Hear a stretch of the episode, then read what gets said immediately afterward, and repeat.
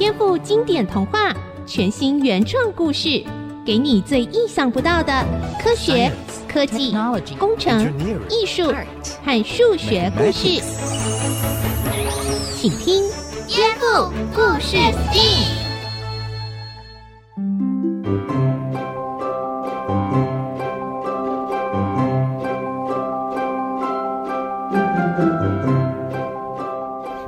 肚子里有弟弟吗？要怎么吃东西呢？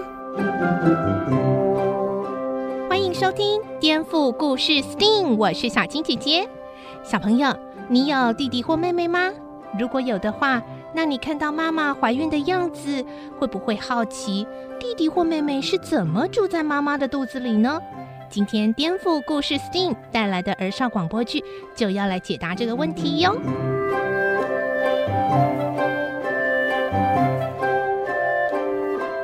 爱金是一个六岁的小女孩，很好奇怀孕的妈妈肚子里真的有一个小弟弟吗？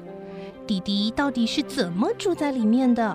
因为她是一个很好奇的孩子，有时候提出天马行空的问题，连妈妈都很难招架呢。妈妈，妈妈，嗯，什么事啊？妈妈，你说你的肚子里有一个小弟弟，等他生出来，我就有个弟弟了，对不对？对呀。可是很奇怪耶，怎么啦？小弟弟在里面要怎么吃东西呢？妈妈，你也没有喂东西给他吃，怎么办啊？呃，嗯，只要妈妈吃的东西有足够的营养，弟弟自然就会很健康啦。可是那是你吃，又不是他吃，为什么他会很健康呢？这个，妈妈，妈妈，啊、哦，怎么了？我跟宝宝说话，他听得见吗？嗯，以后应该是听得见啦，不过他现在还小哦，可能听不见。那到底什么时候他才听得见嘛？你这样问，我也不知道哎。嗨，弟弟，我是姐姐哦。哎呦，就跟你说，他现在还听不见，喊什么啦？哎哎，爱金，哎，不要趴在妈妈肚子上，很重哎。爱金的爸爸是个科学家。为了研究的需要，在家里安装了一套超先进的虚拟实境装置。所谓的虚拟实境装置，简单的说，就是戴上一副眼罩与耳机，可以让人看到影像、听到声音，好像到了另外一个地方一样。我们在前面几集的《井中仙子》这个故事曾经介绍过哦。爸爸听说爱金对于小孩子怎么住在妈妈肚子里很疑惑，就花钱下载了一套很专业的软体，想给爱金一个惊喜，解答他长久以来的问题。没想到爸爸还没来得及跟爱金介绍这个惊喜，顽皮的爱金已经自己溜进了爸爸的书房。咦，这是什么？我试试看。爱金戴上了眼罩和耳机。忽然觉得四周都是水，不知道是什么地方。哎呦，这里怎么都是水？这里到底是哪里呀？这里是妈妈的肚子里啊，正确的说，应该是子宫里面哦。你你你你是谁？为什么我听到你说话，却看不到你呢？我是帮忙导览的电脑啊，专门为小朋友介绍怀孕妈妈的子宫里是什么样子。可是你怎么听得到我说话呢？主人在桌上放了很灵敏的麦克风，所以你说什么我都知道。哦，原来如此。那你说说看，妈妈的肚子里真的有个小弟弟吗？你的妈妈怀孕了吗？当然喽。怀的是男生吗？是呀。那你妈妈的肚子里当然有个小弟弟呀。可是我不是要问这个。那你想问什么？就是我觉得很奇怪呀，小宝宝怎么可能住在这里面呢？这里好小，而且它没办法吃东西呀。你是不是觉得小宝宝可能会像这样啊？哇哇哇！好饿哦，都没有人喂我吃东西，我是要怎么长大嘞？哇！对对对，就是这样。那你根本不用担心啊！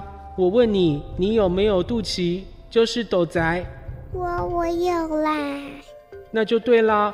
小宝宝在妈妈肚子里面第九个礼拜的时候，就会长出脐带，就像是一条管子，把妈妈的身体跟小宝宝的肚脐连起来哦。有了脐带啊，妈妈吃进去的营养就可以输送到小宝宝的身上，宝宝就可以长大喽。所以妈妈一定要吃得营养才行哦。哇，好厉害哦！原来肚脐有这么了不起的功能呀！是啊，是啊。可是我觉得好奇怪哦。什么事情奇怪啊？你说这是妈妈的肚子里面？对啊，不过正确的说是在子宫里面。好啦好啦，是子宫里面。可是我看里面都是水。我去学游泳的时候，进到水里面就不能呼吸了。那小宝宝怎么办呀？你想的情况是不是像这样啊？啊，怎么办？我不能呼吸了。啊！对对对，就是这样。宝宝不是很危险吗？哈哈，你能想到这个问题，你还蛮聪明的啊。嘿嘿。这个问题呀，也是要感谢脐带哦。就像是太空人或者潜水夫的氧气管，脐带也可以把氧气输送给小宝宝。当然，实际的输送方法跟氧气管还是不太一样哦。另外，小宝宝也会练习呼吸的动作，但是主要的氧气还是从妈妈来的。嗯，这样我就懂了。可是啊，小宝宝为什么要住在水里呢？哦，这个水呀，叫做羊水。为什么要有羊水呢？你可以想想看，等小宝宝长得比较大以后，他就会。嘿，我踢。这里实在是太久了，伸伸手、踢踢脚都会碰到墙壁耶。还好墙壁是软的。哎呦，爸爸，啊宝宝在踢我哎！太棒了，哎，表示他很健康、很活泼啊。啊，可是这样子我会不舒服哎，又不是你被踢。电脑，你是说妈妈会被小宝宝踢呀？对呀，因为小宝宝住在妈妈的子宫里。只要脚一踢，或是伸伸懒腰、挥挥手，都会碰到妈妈。幸好有羊水，就像是隔了一层软软的缓冲垫，不然妈妈一定会很不舒服的。你说缓冲垫就像椅垫或床垫吗？有点像。如果没有床垫，你就等于睡在硬板床上，很不舒服。同样的，如果没有羊水，宝宝踢脚、挥手的力量也会完全传到妈妈身上哦。那一定很恐怖。幸好有羊水。是啊，所以反过来说，如果有外面的东西撞到妈妈的肚子，羊水也可能会保护小宝宝哦。但是还是不要撞到比较好吧？当然，呵呵，当然哦。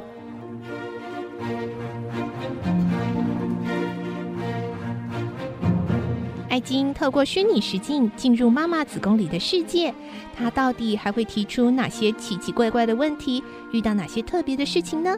我们先休息一下，待会再继续回来为大家揭晓哦。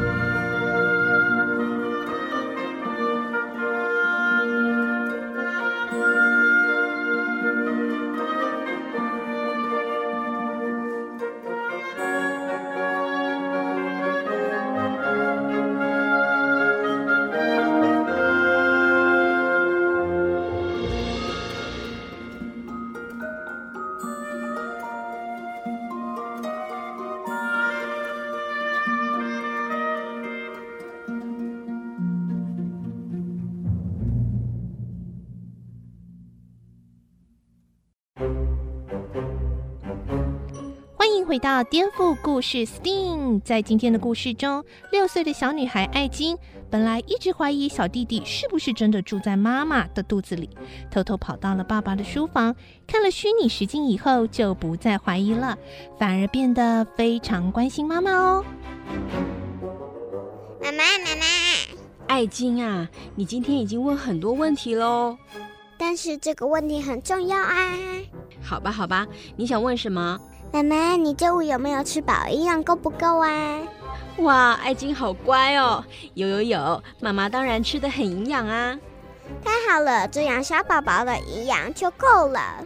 哈，原来不是关心妈妈哦。爱金趁爸爸不在，又溜进了书房，戴上了虚拟实境的眼罩跟耳机。这一次，他的问题是什么呢？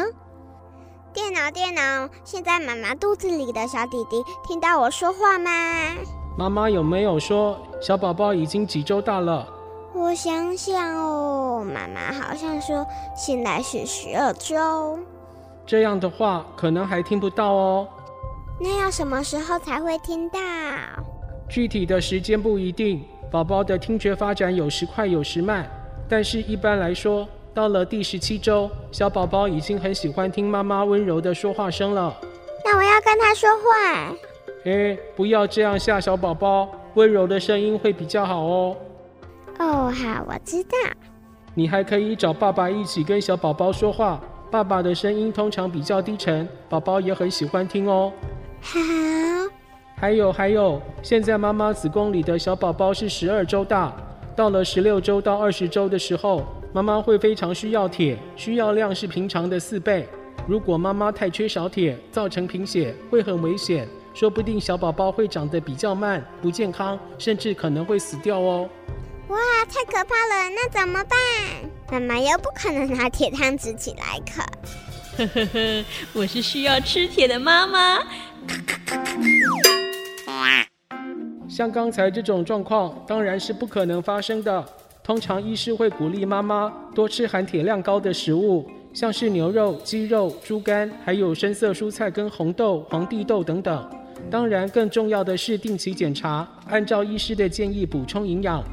嗯嗯，这些东西听起来蛮好吃的，妈妈应该会爱吃。这样的话，应该就不必啃铁汤匙了吧？电脑，电脑，还有一件事，请说。小宝宝会做梦吗？应该会哦。通常小宝宝在妈妈子宫里超过二十八周，眼睛已经可以睁开或闭上，有时候还会吸大拇指哦。哇，真好玩！至于做梦，一般认为二十八周的小宝宝已经开始做梦了。当然，他们做什么梦，我们是无法知道的。嗯嗯，我梦到妈妈在吃鸡腿。牛肉披萨，哇，好香啊！亲爱的，听说二十八周的小宝宝已经会做梦了，不知道会做什么梦？哦哟，你都吃这些高热量的，嗯，不知道会不会让宝宝梦到鸡腿跟披萨？哎，你要不要吃一点青菜跟水果啊？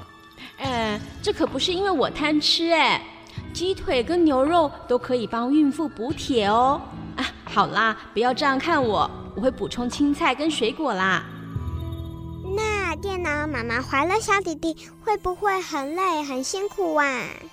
不只是怀了小弟弟，当初生你的时候一样很辛苦哦。尤其是小宝宝到了三十周以后，长得非常快，妈妈需要吃大量的蛋白质、维生素 C、叶酸、维生素 B 群、铁质和钙质。哇，好多哦！是啊，而且因为小宝宝长得快。这时候妈妈也辛苦哦，妈妈通常会感到身体越来越沉重，肚子变得很大，所以看不到脚下，行动也会很吃力。有些妈妈偶尔还会感觉呼吸困难，或是胃不舒服。为什么胃会不舒服呢？我们平常说小宝宝是在妈妈的肚子里，就表示子宫的位置跟肠胃很接近。宝宝长大了，子宫变大，肠胃当然也会受到一些些影响。原来如此。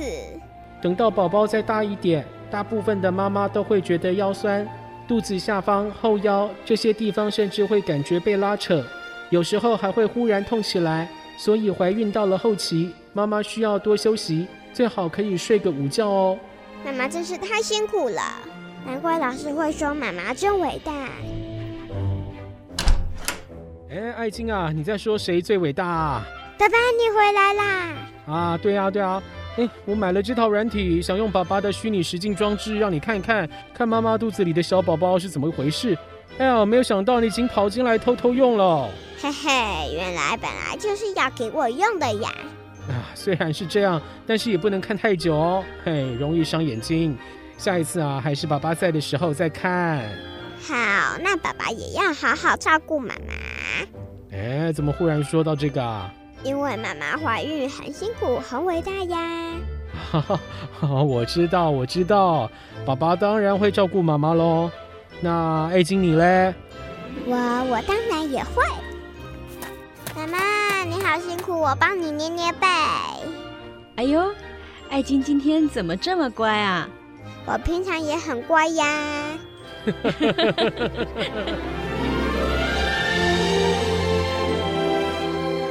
听完今天的故事，你是不是也更加感受到生命孕育的奇妙呢？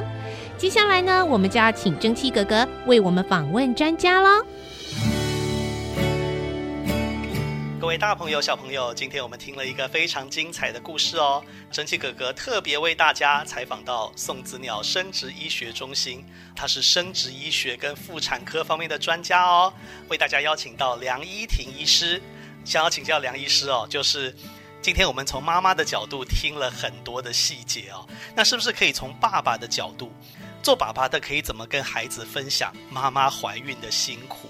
哦，因为孩子已经生出来了嘛，他不知道那时候多辛苦啊。爸爸有什么样的重点值得回顾呢？那一般来说的话，就是怀孕它容易发生的一些不舒服，包括就是说，有的人怀孕可能会吐得很严重，甚至会造成她的体重下降。那在怀孕的当中呢，我们又会建议说，就是体重要尽量能够有一定适量的增加。有的妈妈就会在即使怎么吐的状况之下，还是很努力的吃。那这种其实都无形之中增加了很多不适跟心理上的负担。那另外呢，就是当周数逐渐增加的时候，有一些就是孕妇的。的背痛、便秘，甚至就是抽筋、频尿的状况，都会更明显的增加。除此之外呢，当有一些就是孕妇，她如果说她的孕期又是比较不稳定的状态，可能常常会有一些腹痛啊、出血的状况，甚至有可能会造成他们生活上的限制，那以及心情上的就是调试比较不佳。那这个可能都是爸爸在日常生活中比较会观察到，或者是说就是会需要共同承担的部分。是，所以也鼓励各位爸爸哦，如果你跟着你的小朋友一起在听这个节目哦，那要鼓励小朋友一定要感谢妈妈哦，哇，怀孕真的是非常辛苦。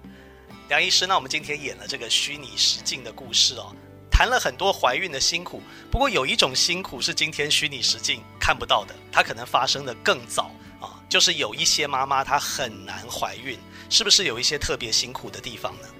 简单来讲的话，我觉得可以分成在我们就是医学介入前跟介入后。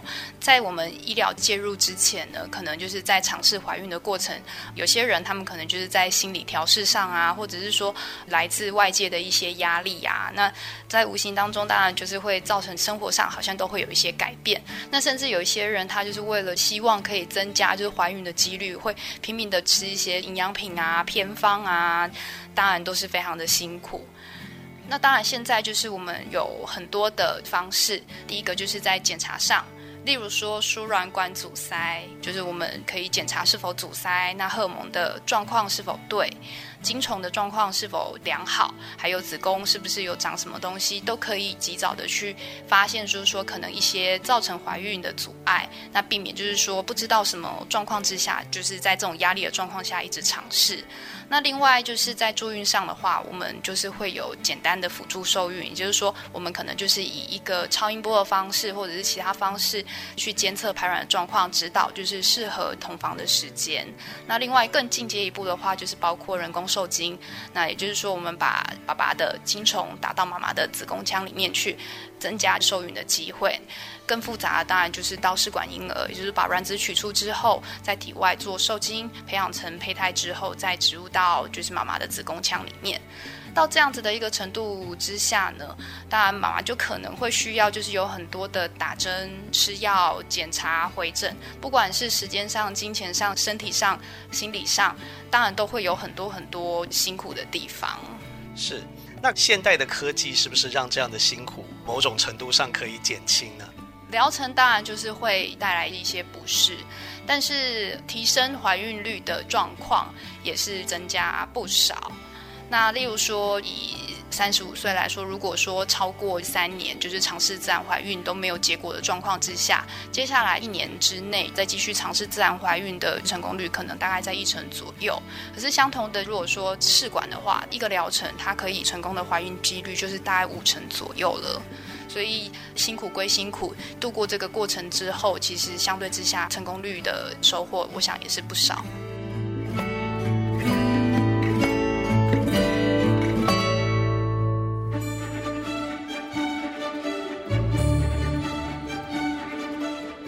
本节目由文化部影视及流行音乐产业局补助制播。